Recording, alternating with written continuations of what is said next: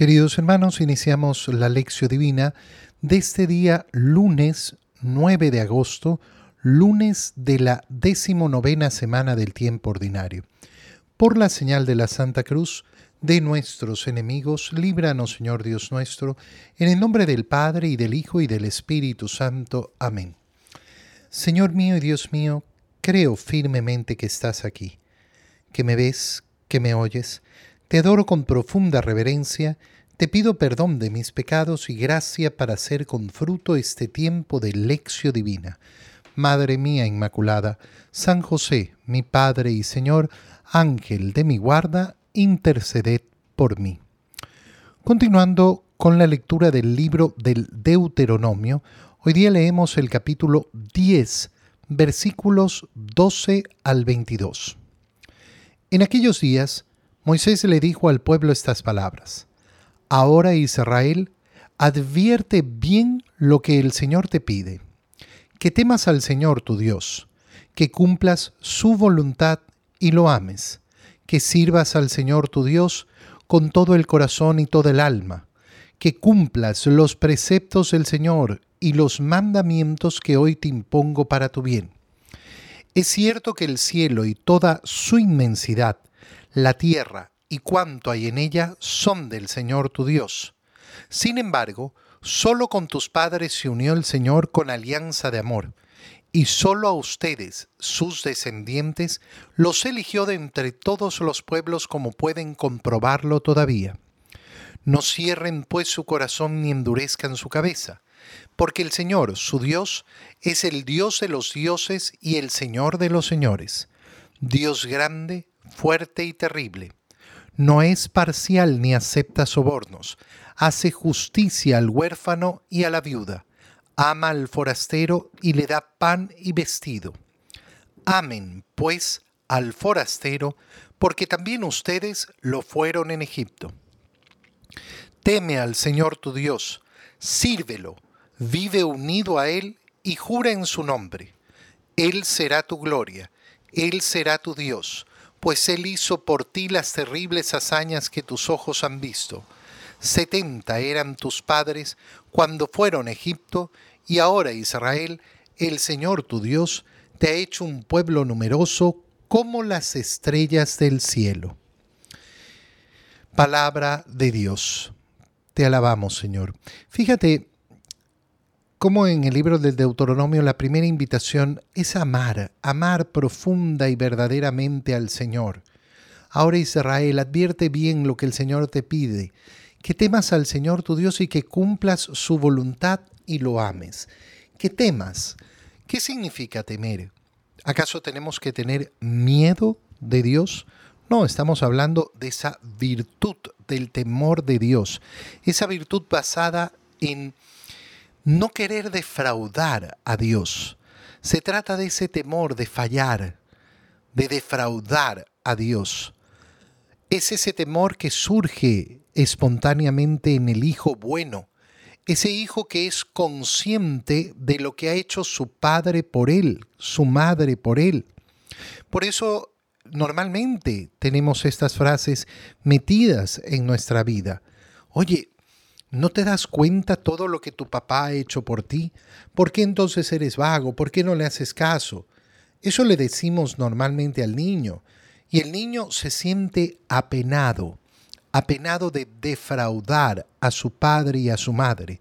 Bueno, este es un sentimiento que tiene que mover nuestro corazón constantemente delante de Dios, porque es en ese temor de Dios donde continuamente nos estamos esforzando, esforzando para querer tener sobre nosotros esa mirada orgullosa de Dios. Que Dios mire mi vida y se sienta orgulloso, que pueda inflar el pecho y decir, este es hijo mío, este verdaderamente es hijo mío y actúa como hijo mío. Ese es el temor al Señor cumplir su voluntad, porque no podemos vivir para otra cosa. No hemos sido creados para otra cosa. Hemos sido creados para cumplir la voluntad de Dios. Todo aquel que inventa algo en este mundo, todo aquel que crea algo en este mundo, lo hace con un fin específico Yo no, eh, no he creado el auto para que lo usen como sofá. No, la persona que ha inventado el motor y que ha inventado el primer automóvil lo ha creado para que las personas se, eh, se transporten. Todos hacemos las cosas, inventamos las cosas con una finalidad.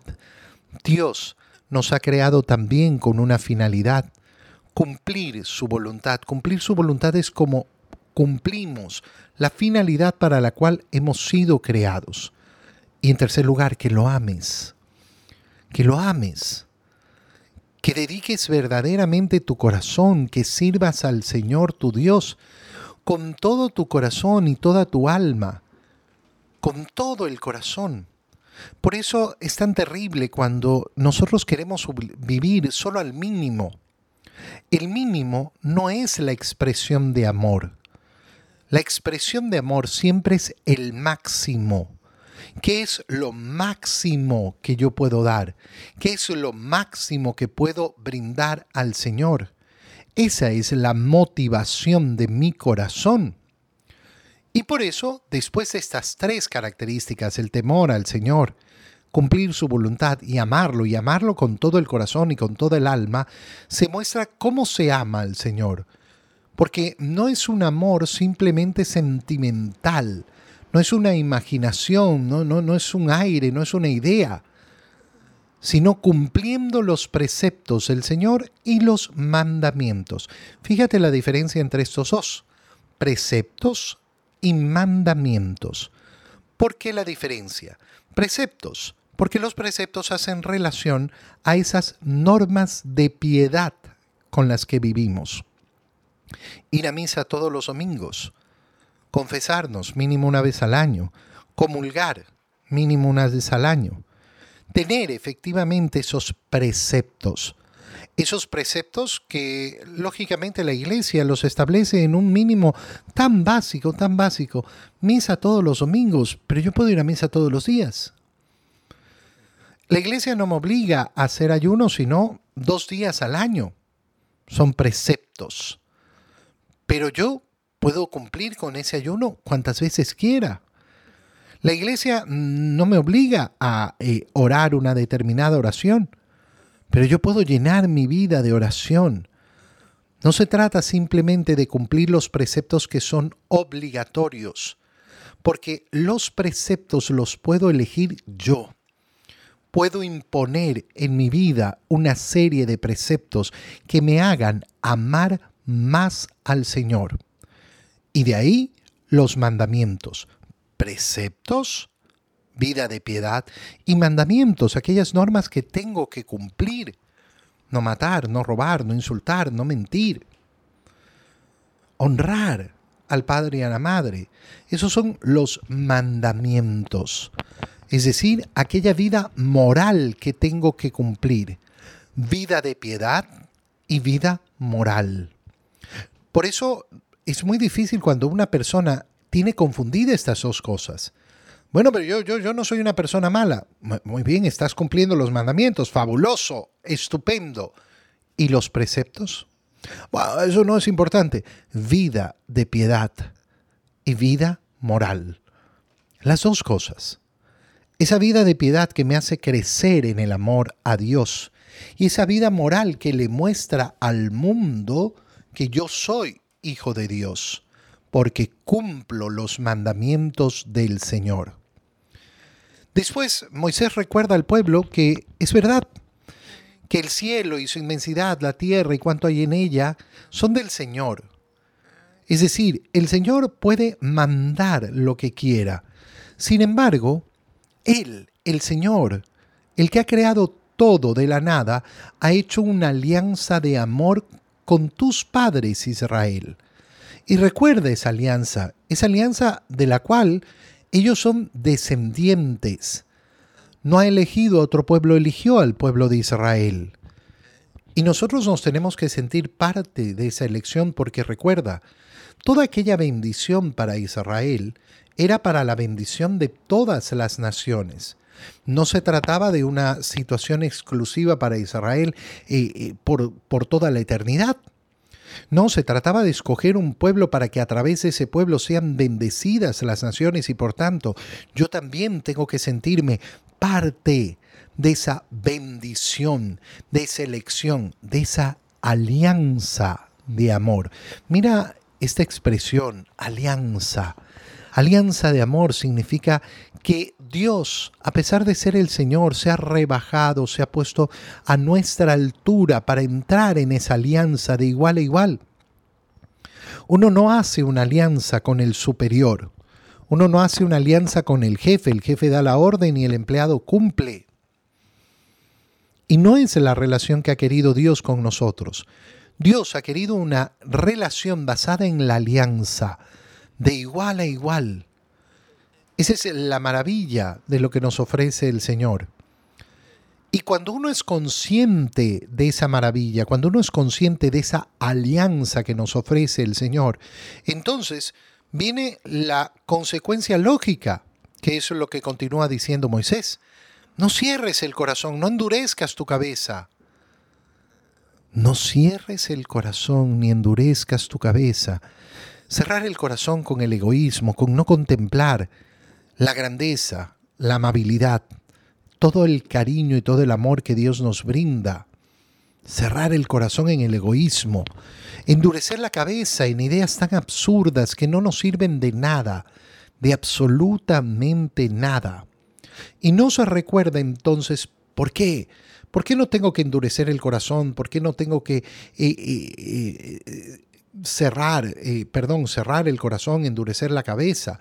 Porque el Señor es el Dios grande, fuerte y terrible. El Dios grande, fuerte y terrible, es decir, es aquel que es soberano, que tiene todo en sus manos. ¿Cómo no le voy a hacer caso? Qué terrible hacerle caso a la lógica del mundo y no hacerle caso a Dios. No, es al Señor, al Señor a quien tengo que yo escuchar. Y nos recuerda entonces que Él no es parcial, es decir, que, ah, no, bueno, sí, a estos, eh, estos son mis favoritos. No, el Señor juzga por igual, no acepta sobornos. Cuando nos dice no acepta sobornos, qué importante es quitarnos del corazón esas justificaciones que nos llevan siempre hacia abajo. No, lo que pasa es que esto, que lo que pasa es lo otro, que no sé cuánto, que por aquí, que por allá. Justificaciones, ¿de qué te sirven? De nada. El Señor no las acepta porque no acepta sobornos. Él hace justicia y justicia verdadera y hace justicia a todos, al huérfano, a la viuda, ama al forastero por tanto, no hay una persona a la cual yo pueda tratar mal. No, tengo que tratar bien a todos. Tengo que tratar bien a todos. Y recuerda, ¿por qué hay que amar a los forasteros? Y le dice al pueblo de Israel, acuérdate que tú también fuiste forastero. Pero ese recuérdate es también aplicado a cada uno de nosotros. Recuérdate de que tú también eres un pecador. Recuerda que tú no eres nada especial. Tú no eres nada distinto. Tú no eres, ah, no, yo soy una, una, una panacea. No. Tú eres un pobre mortal que por la gracia y la misericordia de Dios puede que estés cerca de Él. Pero aquel que está lejos, aquel que no ama a Dios, ¿qué tienes que sentir tú por Él? Misericordia. Porque tú también podrías ser aquel que está en esa, eh, eh, eh, en esa miseria. Tú también podrías estar contemplando el mundo metido en una alcantarilla.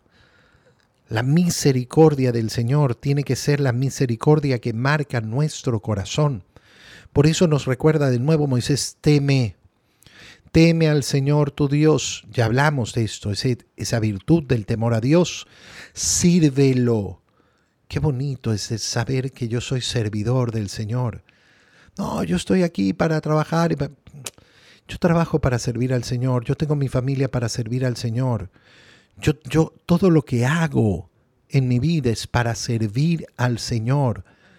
Entonces es otra vida, otra existencia. Vive unido a Él. Mira qué expresión tan bella. Vivir unido al Señor porque no hay, no hay algo más grande, no hay algo mejor. Así Él será tu gloria, Él será tu Dios, pues ha hecho tantas maravillas por ti. Recuerda que eras un, un, pueblucho, eran 70 cuando llegaron a Egipto y ahora eres tan numeroso como las estrellas del cielo. Contempla, contempla y da gracias al Señor por todas sus inmensidades, por todas sus maravillas, por toda la grandeza de su amor. En el Evangelio, continuando con la lectura del Evangelio de San Mateo, leemos el capítulo 17, versículos 22 al 27. En aquel tiempo se hallaba Jesús con sus discípulos en Galilea y les dijo, El Hijo del Hombre va a ser entregado en manos de los hombres, lo van a matar, pero al tercer día va a resucitar. Al oír esto, los discípulos se llenaron de tristeza. Cuando llegaron a Cafarnaum, se acercaron a Pedro los recaudadores del impuesto para el templo y le dijeron, ¿acaso tu maestro no paga el impuesto? Él les respondió, sí lo paga. Al entrar Pedro en la casa, Jesús se adelantó a preguntarle, ¿qué te parece, Simón? ¿A quiénes les cobran impuesto los reyes de la tierra? ¿A los hijos o a los extraños? Pedro le respondió, a los extraños. Entonces Jesús le dijo, por lo tanto los hijos están exentos, pero para no darles motivo de escándalo, ve al lago y echa el anzuelo. Saca el primer pez que pique, ábrele la boca y encontrarás una moneda. Tómala y paga por ti y por mí palabra del Señor. Nos encontramos delante de las, del segundo anuncio de la pasión del Señor. El primer anuncio de la pasión del Señor ha venido cuando eh, ha ocurrido el episodio en Cesarea de Filipo, donde el Señor les ha preguntado a los discípulos, ¿quién dice la gente que soy yo? Y después les ha preguntado, bueno, ¿y ustedes? Tú eres el Mesías, el Hijo de Dios, ha contestado Pedro. Y después de entregarle a Pedro esa potestad, Tú eres Pedro y sobre esta piedra edificaré mi iglesia y los poderes del infierno no podrán contra ella, ha hecho el primer anuncio de la pasión. Ese primer anuncio que Pedro ha rechazado. Y por eso ha recibido una reprimenda tan fuerte del Señor. Va de retro, detrás de mí, Satanás. Ahora les vuelve a anunciar.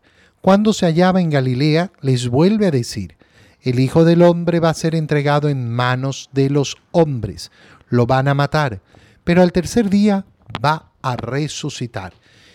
¿Qué ocurre? Nuevamente los discípulos no entienden, solo se llenaron de tristeza. No le preguntan nada al Señor, no le preguntan qué es lo que tienen que hacer, cómo va a ocurrir, qué, qué, qué, cuál, cuál es, nada. Solo se llenan de tristeza. Claro, aquella persona que se deja llenar solo de tristeza nunca aprovecha lo que tiene que aprovechar. Nosotros tenemos que tener claro que hay momentos en la vida que tenemos que estar tristes. ¿Por qué? Porque hemos sufrido alguna, eh, alguna desventura, eh, alguna calamidad, algún sufrimiento.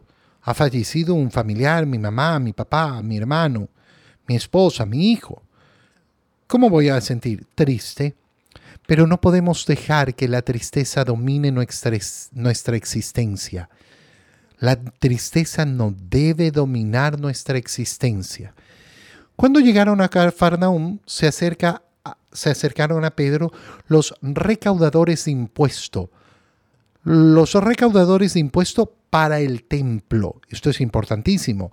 Recuerda que estamos leyendo el Evangelio de San Mateo y Mateo era un publicano, un recaudador de impuesto. Los recaudadores de impuestos, los publicanos, eran recaudadores de impuesto para el imperio romano, es decir, para el Estado. Aquí estamos hablando de los recaudadores de impuesto para el templo, es decir, para cumplir con ese mantenimiento del templo, para cumplir con todo lo que era necesario para que existiera el templo, para su misma edificación, para su misma manutención, para todo lo que es necesario. Y entonces le preguntan, bueno, ¿paga o no paga los impuestos? Y Pedro inmediatamente responde, sí que lo paga. Pero cuando entra a la casa, es el mismo Jesús el que se adelanta y le dice, a ver Simón, ¿qué eso es lo que te parece? ¿A quiénes se le cobran los impuestos los reyes? ¿A los hijos o a los extraños? A los, a los extraños. Fíjate qué importante es este modo en que está preguntando el Señor. ¿Por qué? Porque está diciendo, ¿el templo qué es? El templo es la casa del Padre. ¿Cómo va a ser que le pretendan cobrar impuesto al Hijo? Al Hijo no se le cobra impuesto. Pero esta condición no solo es para, eh, para Jesús, porque Jesús, con todo su acto redentor, que es lo que va a hacer, va a entregarnos la potestad para que nosotros seamos hijos de Dios. Eso es lo que ha sucedido en el bautizo. Hemos sido adoptados como hijos de Dios. Hijos en el Hijo, en esa configuración con Cristo. ¿Cuál es la diferencia entre el hijo adoptivo y el hijo natural? Ninguna. En términos legales, ninguna. Es hijo. No es que el hijo adoptivo es menos hijo, no, es hijo. Por tanto, todas las prerrogativas del hijo las tiene el hijo adoptivo. No hay ninguna diferencia. ¿Qué significa esto? Que en la iglesia no se le puede cobrar impuestos a los fieles. No se les puede estar haciendo un cobro. Por eso es muy importante abrir los ojos. En la nueva alianza no nos movemos de acuerdo a los parámetros económicos de la antigua alianza. Cuando tú escuchas a una persona hablar del diezmo, por ejemplo, de manera obligatoria, no, es que es obligación dar el diezmo. No, señor, no es obligación. No es obligación dar el diezmo. No es obligación ni dar el 5%, ni el 1%, ni el 50%, ni el 10%. No se establece en la vida de la iglesia una norma de cobranza a los miembros de la iglesia. Y de hecho, cuando ocurre esto, y sí, ha ocurrido a lo largo de la historia y sigue ocurriendo, hay iglesias que están vinculadas a los impuestos no estamos leyendo las palabras del Señor. No estamos poniendo atención. La iglesia, ¿de qué vive? La iglesia vive de la caridad. ¿Y cómo se mantienen los templos? ¿Cómo se mantienen las parroquias? ¿Cómo se mantienen las capillas? ¿Cómo se mantienen las obras de la iglesia? Por la caridad. Porque ahí es donde viene la segunda parte de lo que está hablando con Pedro. Los hijos están exentos, pero no vamos a dar motivo de escándalo, vas a dar entonces se muestran dos cosas. La primera, la primera es esa necesidad de tener el corazón verdaderamente abierto a la generosidad. Tenemos que ser generosos, sí. Estamos llamados a vivir esa generosidad y por eso nos preocupamos y sentimos como nuestra la iglesia. Ah, no, sí, yo dejé la platita ahí, pero porque ya. No, yo participo de esa limosna. ¿Por qué? Porque soy parte porque soy miembro, porque no es simplemente la casa de otros, es la casa de mi padre, es mi casa. Y por tanto yo quiero que esté bien, que se mantenga bien, que esté bien decorada, que todo esté lindo siempre para el Señor. Y eso tiene que ser un deseo de mi corazón. A mí no me puede dar lo mismo. Bueno, si la iglesia está maltrecha, mal cuidada, ni, ni siquiera se limpia, ah, me da lo mismo. No, no me da lo mismo. Por eso tampoco permitimos que en la iglesia la gente destruya las cosas. Y si yo veo una persona maltratando los bienes del templo, lo, lo digo. Lo digo. Lógicamente que lo digo y defiendo y protejo y protejo todo. Es decir, protejo ese buen ambiente de oración y también protejo esa materialidad de las cosas. Por supuesto, eh, por supuesto que sí. Pero de ahí el Señor está dando un paso todavía más allá, más alto. ¿Por qué? Porque nos está diciendo, mira, no vivan para cumplir la justicia. Vive siempre por arriba le está diciendo a Pedro, mira, no, no es justo que me estén cobrando el impuesto del templo, pero yo no voy a vivir con esa tacañería del corazón de estar, no, esto no es lo que me corresponde. Da más de lo que corresponde. da más del mínimo. No vivas tu vida al mínimo. Con ese deseo de no escandalizar, sino todo el contrario, el deseo de que se vea en nuestros corazones una gran generosidad, que yo no soy amarrado. ¿Amarrado a qué? Amarrado a lo mínimo. No, yo ya cumplí mi obligación. Mira, qué bueno, qué alegría que cumplas tu obligación. Pero vive por amor. Vive para amar. Vive para dar siempre más, siempre muchísimo más. Te doy gracias, Dios mío, por los buenos propósitos, afectos e inspiraciones que me has comunicado en este tiempo de lección divina. Te pido ayuda para ponerlos por obra. Madre mía Inmaculada, San José, mi Padre y Señor, Ángel de mi guarda, interceded por mí. María, Madre de la Iglesia, ruega por nosotros. Queridos hermanos, que tengan todos un feliz día.